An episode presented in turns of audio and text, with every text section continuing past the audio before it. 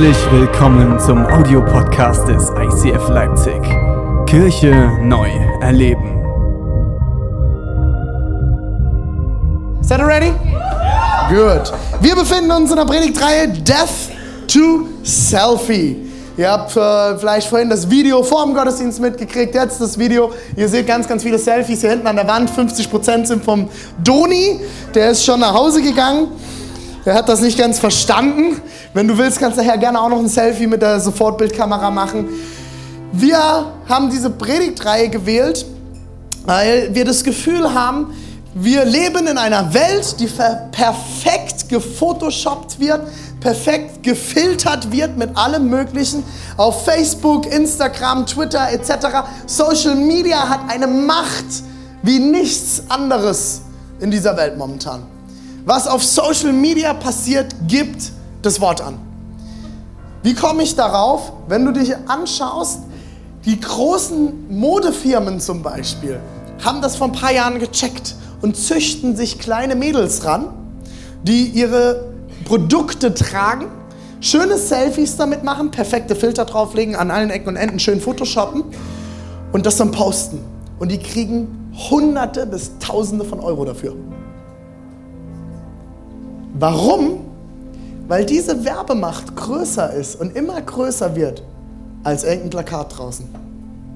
Das Problem bei der ganzen Sache ist, du und ich, wir schauen uns diese Bilder an. Vielleicht bist du jetzt nicht so der Internet-Typ. Solltest es trotzdem werden in den nächsten zehn Jahren, wenn du jetzt schon mit der Technik nicht klarkommst. Wirst du in den nächsten zehn Jahren ein Problem haben. Sag ich dir jetzt schon mal. Wenn du nicht so dieser Typ bist, ist okay. Aber wir alle vergleichen uns damit. Und das beeinflusst uns. Das beeinflusst jeden Einzelnen von uns. Das heißt nicht, dass das schlecht ist, dass das vom Teufel ist oder irgendetwas. Wir arbeiten auch damit als Kirche. Die Frage ist, wo stehe ich?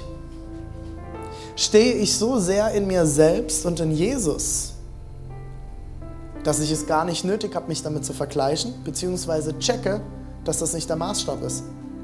Deswegen schauen wir uns fünf Sonntage an, wie Jakob seine Identität gefunden hat.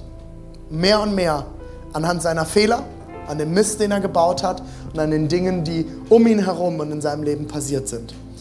Wir haben uns die letzten Wochen angeschaut. Wenn ihr schon aus christlichem Hintergrund seid, kennt ihr die Story wahrscheinlich sehr gut. Vielleicht wart ihr auch die letzten Wochen da. Und wenn nicht, dann seid ihr gute Gemeindemitglieder und habt euch den Podcast angehört. Wenn nicht, dann wird es Zeit. Wir haben uns als allererstes angeschaut, wie Jakob mit Gott gekämpft hat, sich die Hüfte gebrochen hat, krasse Kiste, hatte Bora vor drei Wochen drüber gepredigt. Dann habe ich zwei Predigten gehalten. Es ging einmal darum, wie Jakob von Anfang an seinem, e, seinem Bruder, seinem Esau, seinem Esau, seinem Bruder Esau alles nehmen wollte und ihm am Ende um das Geburtsrecht betrogen hat für eine Schüssel Linsensuppe.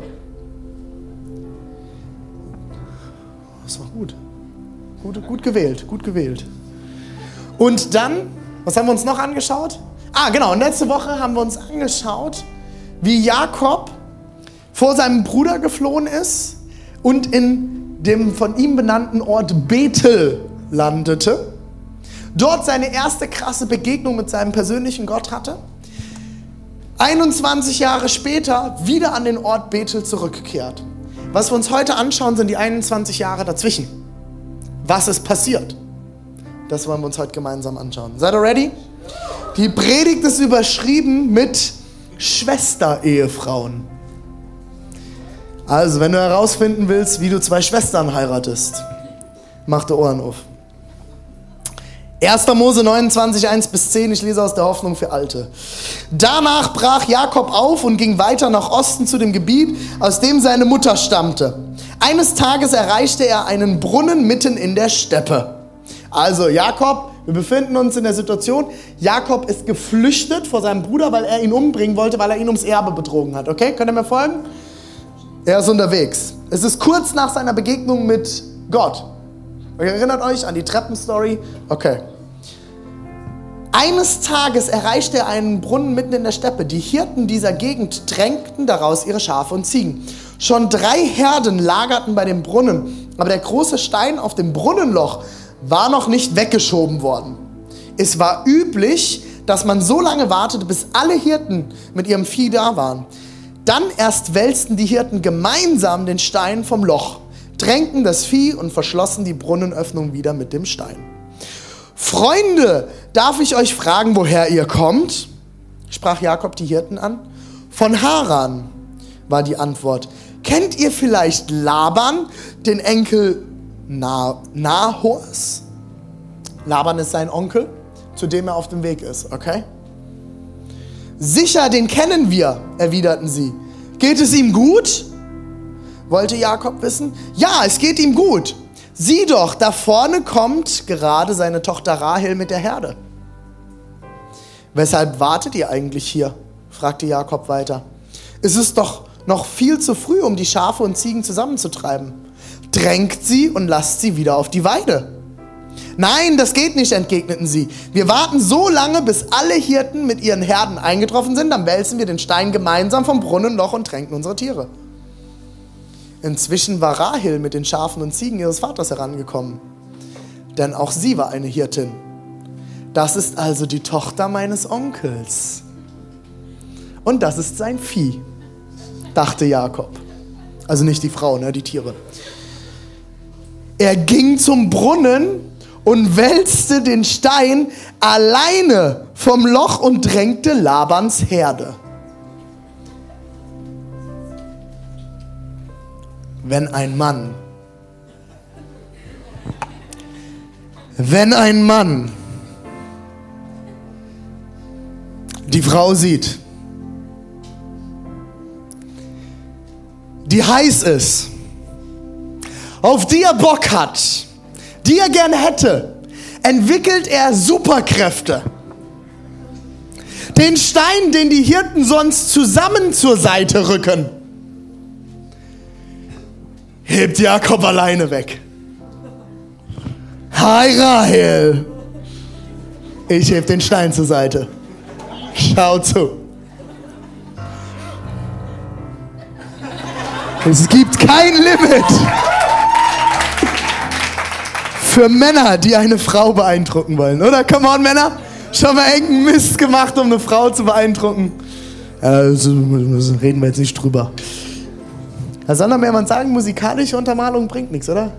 Wir entlassen ihn jetzt trotzdem. Jesus, ich danke dir für, für den Text heute. Ich danke dir, dass du zu uns sprechen wirst und dass du ein Wort für jeden Einzelnen, der heute hier ist, persönlich bereitet hast. Amen. Vielen Dank, Konstantin.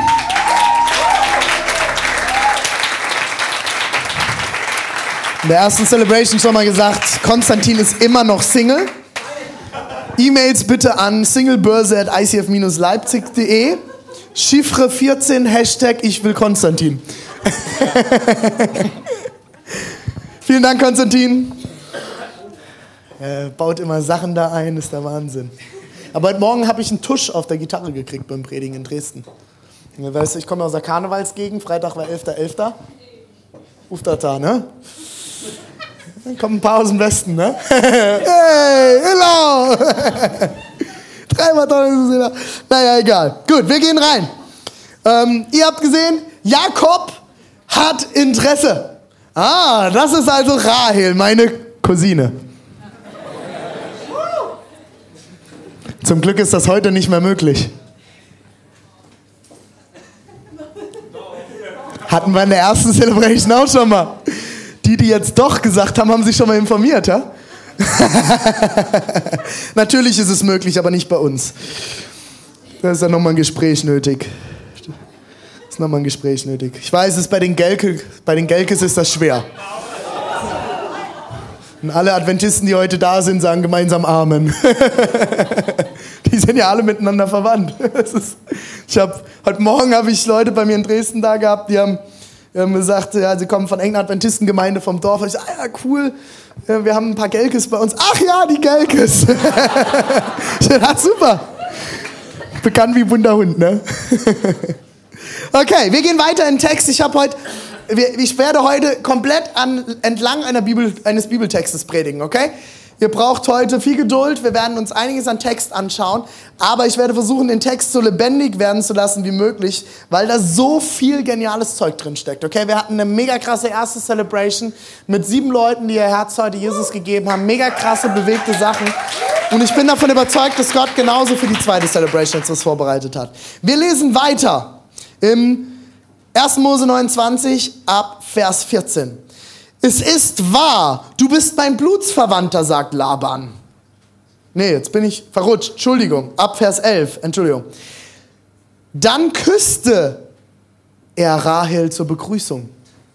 Er geht ran, hä? War in der Zeit üblich. Und weinte laut vor Freude. Endlich ist er da. Ich bin mit deinem Vater verwandt. Also, Männer, das ist kein guter Anmachspruch, okay? Ey, ich bin mit deinem Vater verwandt, lass uns einen trinken gehen. Keine gute Idee, okay? Kommt heute nicht mehr gut an. Es gibt Situationen, da nehmen wir uns die Bibel nicht zum Vorbild. Das ist eine davon, okay? Ich bin mit deinem Vater verwandt. Dem ist nichts anderes eingefallen. Erklärte er ihr, deine Tante Rebecca ist meine Mutter. Ist auch nicht gut. Als sie das hörte, lief sie zu ihm äh, zu ihrem Vater und erzählte es ihm. Da eilte Laban Jakob entgegen. Er umarmte und küsste ihn und nahm ihn mit in sein Haus. Dort erzählte Jakob seinem Onkel, was er erlebt hatte. Kurze Pause. Ihr könnt euch eine erste Notiz machen. Bei uns davon mitschreiben. Das hilft immer unter der Woche nochmal drauf zu schauen. Nicht jeder, der gut zu dir ist, ist gut für dich. Laban, das werdet ihr spätestens nächste Woche sehen wird noch ein ganz schönes Problem für Jakob. Nicht jeder, der gut zu dir ist, ist auch gut für dich. Habt ihr verstanden? Das ist ein ganz, ganz wichtiger Punkt. Ihr werdet immer wieder Leute in eurem Leben erleben und die erleben wir alle, die lieb zu uns sind, die dich mit nach Hause einladen, die dir einen Drink ausgeben, liebe Damen, im Club, die im ersten Moment nett sind, aber die keine guten Absichten für dich haben. Nicht jeder, der gut zu dir ist, ist auch gut für dich. Wir gehen weiter. Es ist wahr, du bist mein Blutsverwandter, sagte Laban. Jakob blieb bei, einem bei seinem Onkel und half mit bei der Arbeit. Nach einem Monat sagte Laban zu ihm, du bist mein Verwandter, aber deshalb sollst du nicht umsonst für mich arbeiten. Ganz gut, ne? Sag mir, welchen Lohn willst du haben? Jakob ist schlau. Achtung. Laban hatte zwei Töchter.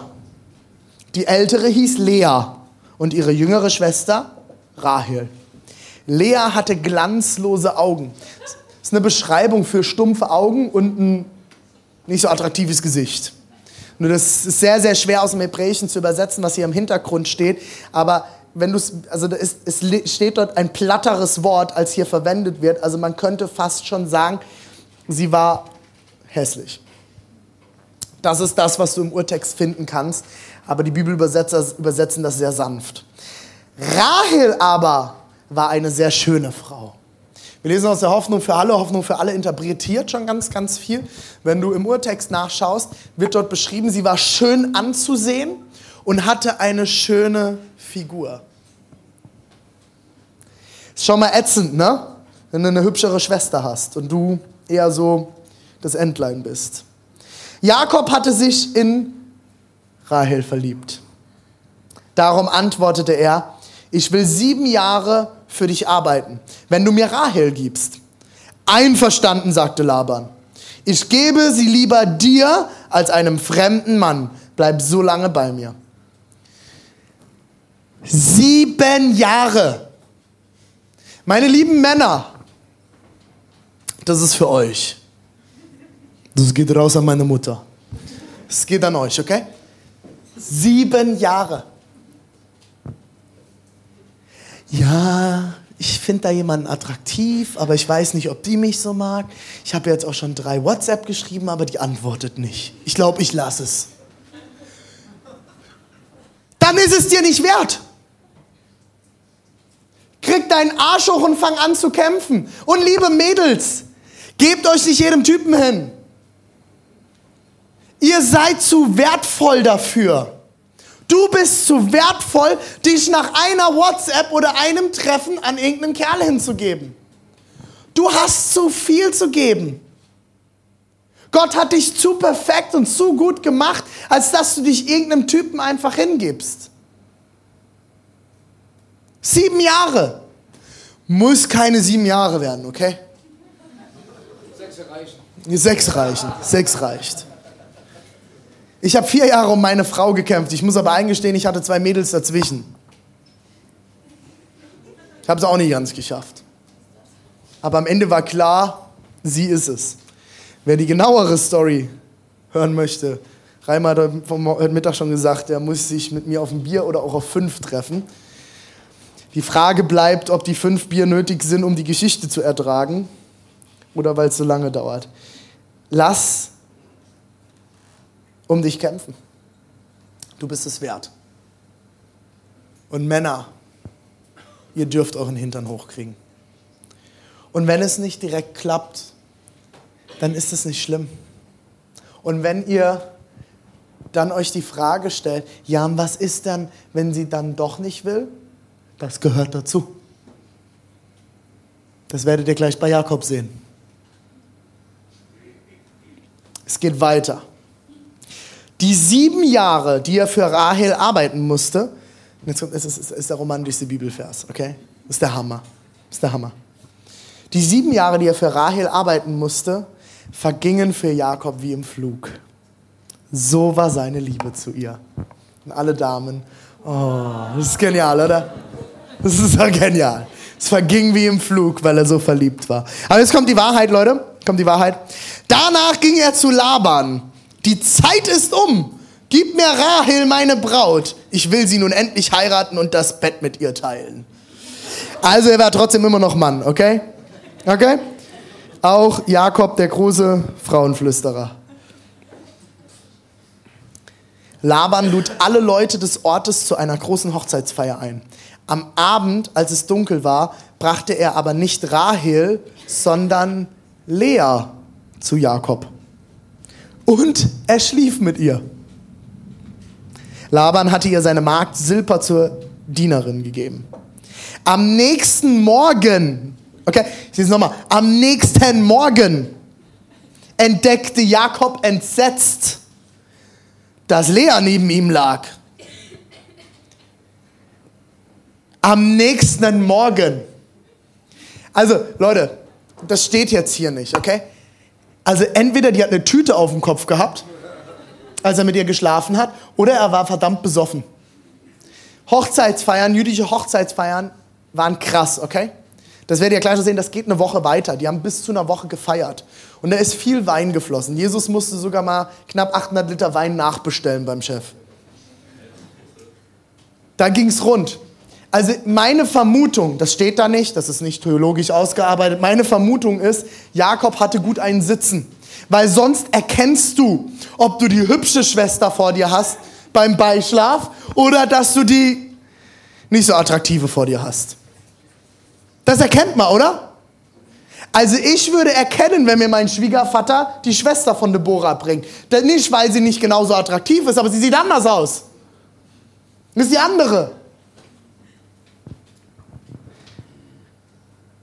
Sofort stellte er Laban zur Rede. Was hast du mir da angetan? Warum hast du mich betrogen? Ich habe doch für dich gearbeitet, um Rahel zu bekommen. Stell dir mal vor, du bist leer. Das ist der Tag von, deiner, von der Hochzeit deiner Schwester. Und dein Vater nimmt dich abends an der Hand und sagt, so, jetzt gehen wir mal zu Jakob. Und dann wirst du deinen ehelichen Pflichten nachkommen. Welchen ehelichen Pflichten? Meine Schwester hat gerade, nee, du bist die Erste. Ja, aber der liebt mich nicht. Das ist egal, du bist die Erste. Und dann wacht dein Mann, nachdem er mit dir geschlafen hat, am nächsten Morgen neben dir auf und sagt, Alter, was machst du in meinem Bett? Wer hat dich hierher gebracht? Ich wollte die andere. Wo ist Rahel? Ich muss zu deinem Vater. Wie muss sich Lea gefühlt haben? Das ist ekelhaft, oder? Interessant finde ich an der Stelle, Jakob erntet, was er sät. Wenn du in einer Lüge lebst, wirst du wahrscheinlich neben einer Lea aufwachen. Der Morgen kommt immer. Jakob hat von Anfang an in seinem Leben versucht, Gott zu erklären, wie er seinen Job zu machen hat. Im Bauch seiner Mutter hat er schon Gott versucht zu erklären, ich muss der Erste sein. Der ging so weit, dass er seinem Bruder das Erstgeburtsrecht wegnahm. Er erntet, was er sät. Das könnt ihr euch merken. Jede Lüge, hat meine Mama immer gesagt, kommt irgendwann raus, René. Irgendwann kommt es immer raus. Und es gibt, glaube ich, keine Lüge in meinem Leben, die bis heute nicht rausgekommen ist. Aber René, wir haben doch Gnade. Sage, ja, Gnade haben wir. Gnade hast du bei Jesus, dass Jesus dich immer noch liebt, dass du errettet bist, etc. pp. Aber du wirst die Konsequenzen für deinen Mist tragen müssen. Und wenn du in einer Lüge lebst, wirst du wahrscheinlich neben einer Lehre aufwachen. Die Konsequenzen bleiben. Ich habe eine Story mitgebracht dazu. Es ist ein äh, großer Bauleiter, der hat eine Firma und hat einen Angestellten, der steht kurz vor der Rente. Und er sagt seinem Angestellten, hey, ich stelle dir alles zur Verfügung, bevor du in Rente gehst, baust du noch ein letztes Haus mit deinem Team. Ein letztes. Der Kerl macht sich auf, nimmt sein Team und die fangen an, dieses Haus zu planen und zu bauen. Während des Baus fängt der, der Bauarbeiter an, Kompromisse zu machen. Ja, hier, da passt es nicht so ganz, da tun wir ein bisschen, ja, und da die Tür, nee, ah, das lassen wir lieber weg und fängt an, so Fusch am Bau zu betreiben. Das geht so weiter und so weiter und überall macht er Konsequenzen und sagt, nee, das muss man nicht so und da lassen wir Materialwerk hin und her. Und am Ende ist er fertig mit dem Haus. Er geht stolz mit den Schlüsseln in der Hand auf seinen Chef zu, wirft ihm die Schlüssel zu und sagt, tschüss, das war's, ich bin fertig mein letztes Haus, mein letzter Auftrag, mein letzter Job. Und geht. Sein Chef läuft ihm hinterher und ruft ihm hinterher, hey, warte mal, warte mal, warte mal. Und wirft ihm die Schlüssel zu. Und er fängt die Schlüssel an und sagt, hä, was ist denn jetzt los? Und er sagt, es ist dein Haus. Du hast dein Haus gebaut. Das letzte Haus, das du gebaut hast, ist für dich, ist mein Geschenk an dich für die Rente. Ich wünsche dir viel Spaß mit deiner Familie.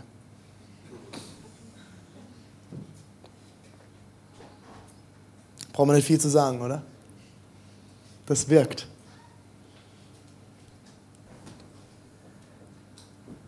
Lügen und Sünden haben immer ihre Konsequenzen. Und was du säst, wirst du auf Dauer immer ernten. Das hat eine negative Seite, hat aber auch die positive. Was du säst, wirst du ernten. Säst du Liebe, säst du Freude, säst du Großzügigkeit, wirst du das ernten. Das ist eine Zusage in der Bibel. Wir lesen weiter. Es wird noch, es wird noch richtig gut, Leute. Das ist nur der Anfang. Es ist bei uns nicht Sitte, die jüngere Tochter vor der älteren zu verheirateten, entgegnete Laban. Verbring mit Lea die Hochzeitswoche. Dann bekommst du Rahel noch dazu. Allerdings musst du weitere sieben Jahre für mich arbeiten. Jakob willigte ein. Eine Woche später, als die Feierlichkeiten vorbei waren, bekam er auch Rahel zur Frau. Er wurde, ihr wurde die Magd Bilha als Dienerin mitgegeben. Jakob schlief auch mit Rahel und er liebte sie mehr als Lea. Er blieb noch einmal sieben Jahre bei Laban. Für Lea arbeitet Jakob sieben Jahre lang und bekommt sie. Rahel bekommt er und arbeitet sieben Jahre. Habt ihr das registriert? Für die erste arbeitet er sieben Jahre und bekommt sie dann. Und für, die, und für Rahel, die bekommt er und muss dann sieben Jahre arbeiten. Leute, hier steckt mega tiefer Kram drin. Ich, ich, es ist der Hammer. als mir das nochmal bewusst geworden ist, als ich das ausgearbeitet habe, ist genial. Sieben ist die Zahl für Perfektion und Ganzheit im Judentum. Rahel, nee, Lea, Lea steht für Gesetz und Religiosität. Du arbeitest und arbeitest und arbeitest und bekommst dann den Lohn. Du arbeitest, bekommst den Lohn. Du arbeitest, bekommst den Lohn. Das heißt, du musst dir alles erarbeiten. Rahel ist New Testament, ist das Neues Testament. Das ist Gnade und Evangelium. Das ist das, was die Bibel im Neuen Testament beschreibt. Leute, alles, alles in der Bibel deutet immer auf Jesus hin. Das könnt ihr euch merken. Das ist Jesus. Das ist das Evangelium. Du bekommst alles in Christus. Du bekommst Freiheit, du bekommst Vergebung, du bekommst das ewige Leben, du bekommst Freude, du bekommst Lieben, du bekommst, du bekommst alles. Und du hast nichts dafür getan. Nichts. Gar nichts. Aber dieses Geschenk ist der Anfang davon, dass in deinem Leben Veränderung hineinkommt. Dass du dich aufmachst und an dir arbeitest. Dass du anfängst, dein Leben in Ordnung zu bringen. Warum? Weil es hier nicht mehr darum geht, wer bin ich? Ich erarbeite mir alles, ich erarbeite mir meine Bestätigung, ich erarbeite mir alles, sondern du kommst aus einer bestätigten Haltung. Du kommst aus einer Haltung heraus, ich habe alles und ich mache jetzt das Beste draus. Nicht, ich mache alles, um alles zu bekommen, sondern ich habe alles und mache das Beste daraus. Ich hole alles aus mir heraus, weil ich bin schon beschenkt. Versteht ihr den Unterschied? Das ist das Evangelium. Wenn du sündigst, ist nicht die Frage, komme ich noch in den Himmel? Kommen Sünder in den Himmel? Natürlich. Ich bin der Erste. Aber wisst ihr warum? Weil Jesus mich gar nicht mehr Sünder nennt. Paulus sagt, ich bin gestorben für die Sünde. Sagt er ganz klar im Römer 8. Ich bin tot für die Sünde. Jesus ist nicht gekommen, um die Menschen zu verurteilen, sondern sie zu retten. Johannes 3,17. Es geht nicht um meine Vergebung. Es geht nicht um meine Errettung, sondern es geht darum, dass Gott mehr für mich bereit hat in meinem Leben. Und das sind die sieben Jahre danach. Das ist Perfektion und Ganzheitlichkeit. Dass in meinem Leben etwas passiert. Wenn dir jemals irgendjemand gesagt hat, als Christ ist es leichter im Leben, ist völliger Bullshit. Seitdem ich mit Gott gehe, räume ich Dinge in meinem Leben auf. Ist es schöner? Hundertprozentig. Komme ich weiter im Leben? Hundertprozent. Verändert es mein Leben? Hundertprozent. Bin ich erfüllter? Hundertprozent. Aber es ist nicht einfacher. Und das ist so ein Zettel. Das sieht gut aus. Hm, ist auch 100%. 100% Musik. Wir dienen aus Liebe und nicht aus Zwang. Wir dienen aus Gnade und nicht aus Schuld. Das sind zwei Sätze, die könnt ihr euch gerne notieren. Wir dienen aus Liebe, nicht aus Zwang. Wir dienen aus Gnade und nicht aus Schuld. Das ist das Zentrum von allem. Es gibt zwei Worte. Zwei Worte, die alles Mögliche in deinem Leben immer wieder beeinflussen werden. Und das ist das Wort Annahme und Leistung. Im 1. Mose 29, 31 geht es weiter. Als der Herr sah, dass Lea nicht geliebt wurde, schenkte er ihr Kinder, während Rahel kinderlos blieb. Gott sammelt ein, was Menschen ablehnen. Rahel war die, die von ihrem Mann abgelehnt wurde, die von der Gesellschaft abgelehnt wurde. Sie war die hässliche. Sie war nicht attraktiv. Gott wählt Lea, nicht Rahel, und sagt, du wirst Kinder bekommen und Rahel bleibt kinderlos.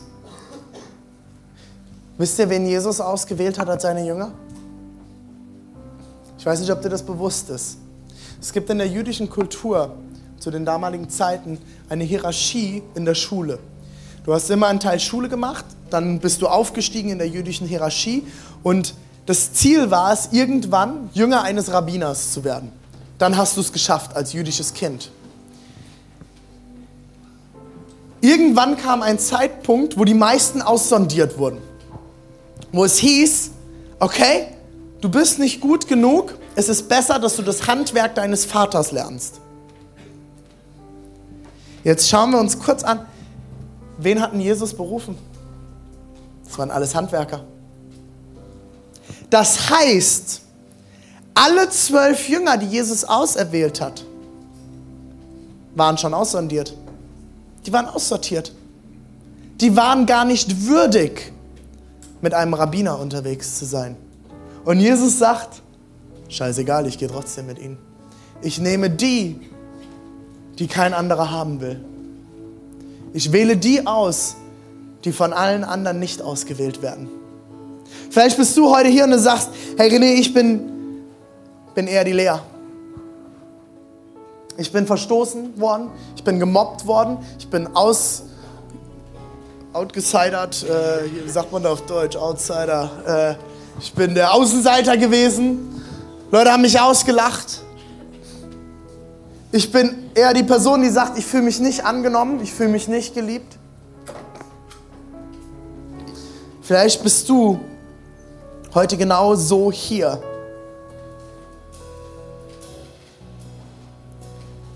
Gott hat dich gewählt.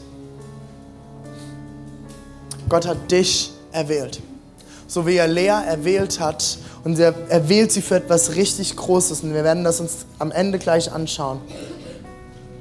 Er hat dich erwählt. Er ist der, der Schmerz, der Verletzung, der nicht bekommene Akzeptanz und Annahme schafft. Er ist der, der dich von Anfang an auserwählt hat. Er ist der, der dich immer sieht, wenn keiner dich sieht. Er ist der, der dich sieht, wenn du traurig bist und alleine bist. Er ist der, der dich von Anfang an auserwählt hat. Er ist der, der dich liebt, wenn keiner dich liebt. Er ist der, der Lea auserwählt hat, wo keiner sie auserwählt hat. Dreh dich mal zu deinem Nachbar und sag deinem Nachbar zu, du bist erwählt. Und jetzt nimm den Nachbar, der deine zweite Wahl ist, und sag ihm auch, du bist auch erwählt. Und jetzt sagen wir gemeinsam zusammen, ich bin erwählt. Du bist erwählt und Gott hat dich ausgesucht. Ich bin noch nicht ganz fertig, aber wenn die Band schon da ist und sich ready macht, ich bin noch nicht durch, weil es kommt noch richtig fett, Leute. Es geht weiter ab Vers 32. Lea nannte ihren ersten Sohn Ruben seht, ein Sohn. Denn sie sagten sich, sie sagte sich, der Herr hat mein Elend gesehen. Jetzt wird mein Mann mich lieben, weil ich ihm einen Sohn geboren habe. Danach brachte Lea einen zweiten Sohn zur Welt. Der Herr hat gehört, dass ich geliebt werde. Darum, dass ich nicht geliebt werde. Darum werde, äh, darum hat er mir noch einen Sohn geschenkt, rief sie und gab ihm den Namen Simeon, was so viel heißt wie Erhöhung.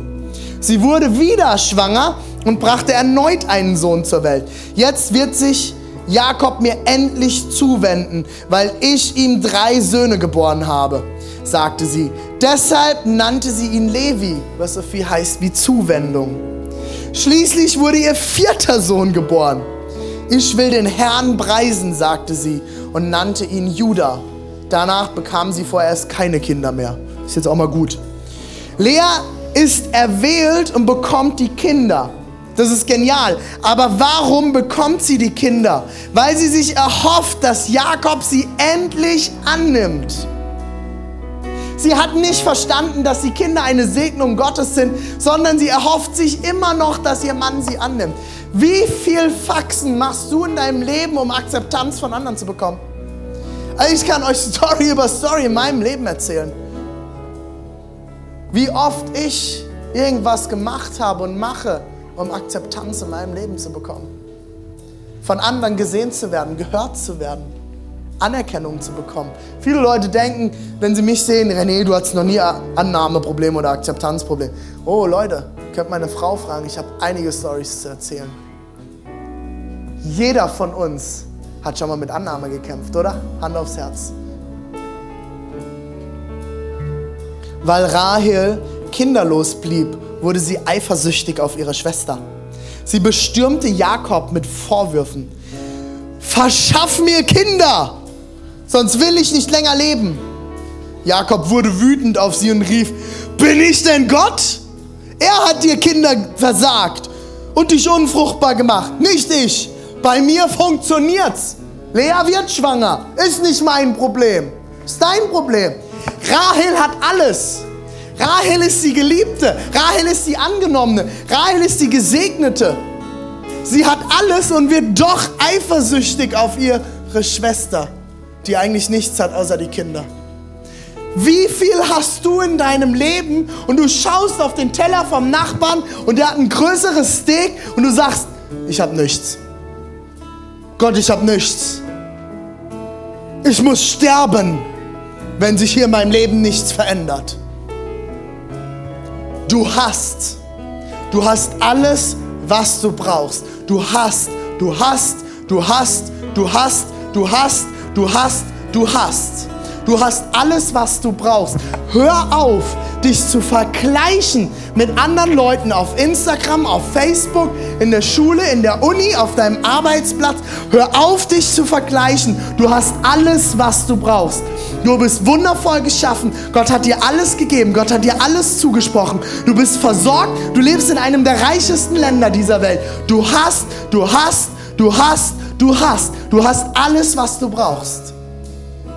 Hör auf, auf den anderen zu schauen. Ja, aber der Benny, der trägt einen geilen Hut und spielt viel besser Gitarre als ich. Ist richtig. Du kannst was anderes. Ja, und die Usch, die hat immer so Style und dann singt die auch noch so gut, kann auch noch moderieren und predigen. Ja, das ist Usch. Gott will aber nicht Uschs Geschichte mit dir schreiben, sondern deine Geschichte. Das ist Uschs Geschichte. Das ist meine Geschichte. Gott hat für dich eine persönliche Geschichte bereit. Bist du bereit, aufzustehen und zu verstehen, dass du hast? Du hast. Du hast alles, was du brauchst. Hör auf, auf die anderen zu schauen. Hör auf.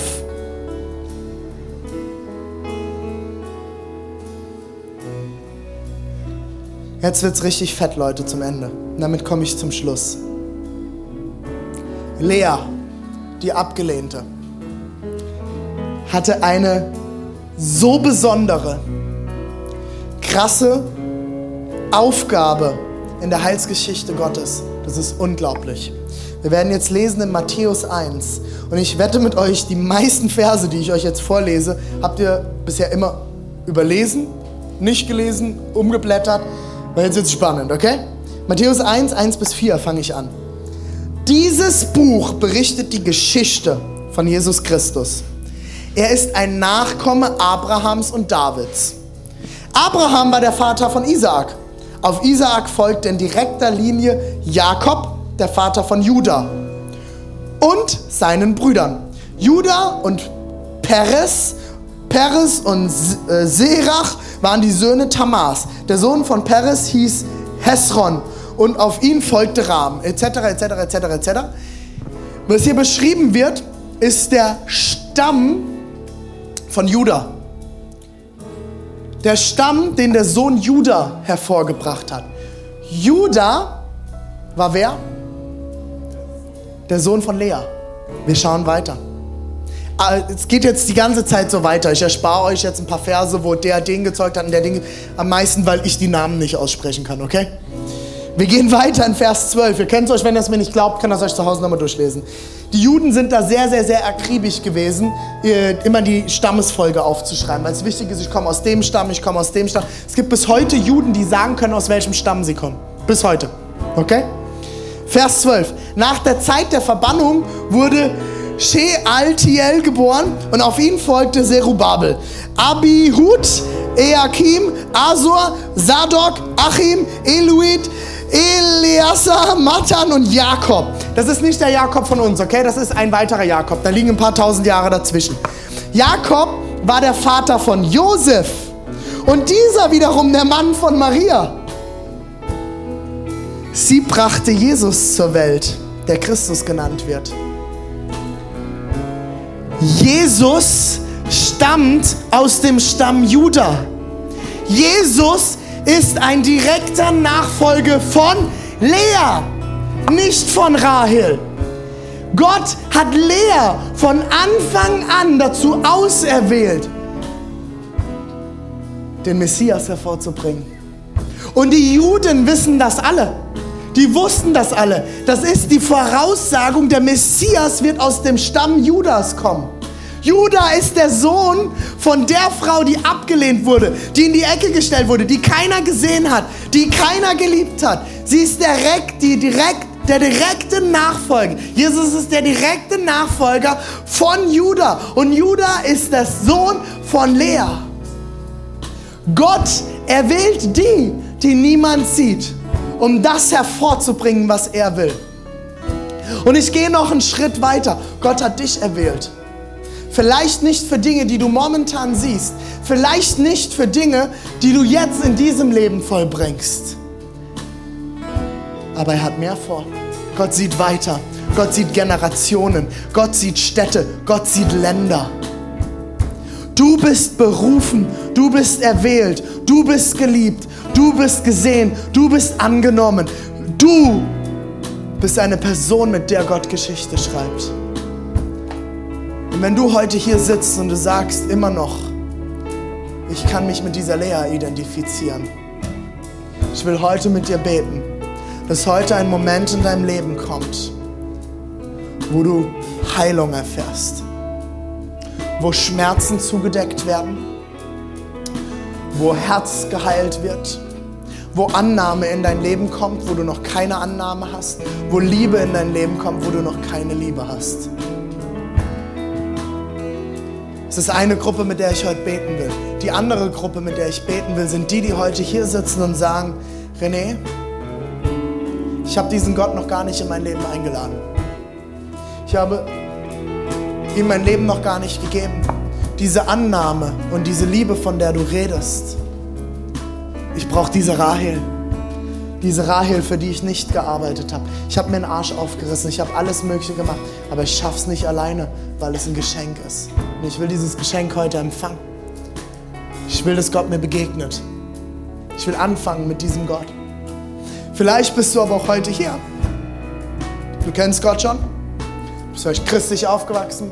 Vielleicht auch in den letzten Jahren erst zum Glauben gekommen. Du hast aber Lea gedient. Du hast immer noch versucht und versuchst es tagtäglich, Gott zu gefallen. Du versuchst dir deine Gnade und dein Erbe zu erarbeiten. Gott ist aber heute hier und sagt, du kannst mir nicht mehr gefallen. Kannst du gar nicht, weil du gefällst mir so gut. Du bist perfekt. Ich schaue dich an und ich sehe nur pure Liebe. Du kannst gar nichts tun. Wenn du zu dieser Gruppe gehörst, will ich heute mit dir beten, dass du Lea in deinem Leben ablegst und Rahel annimmst. Dass du Jesus in dein Leben annimmst und das Geschenk der Gnade für dich annimmst. Und du dir nichts mehr erarbeiten musst. Okay, seid ihr ready? Lass uns gemeinsam aufstehen.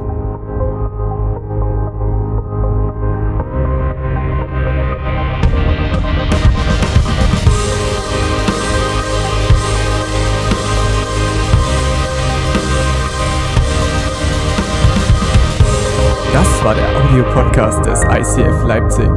Wir hoffen, dich hat die Predigt inspiriert. Für Fragen oder mehr Informationen schreib uns gern unter info at icf-leipzig.de.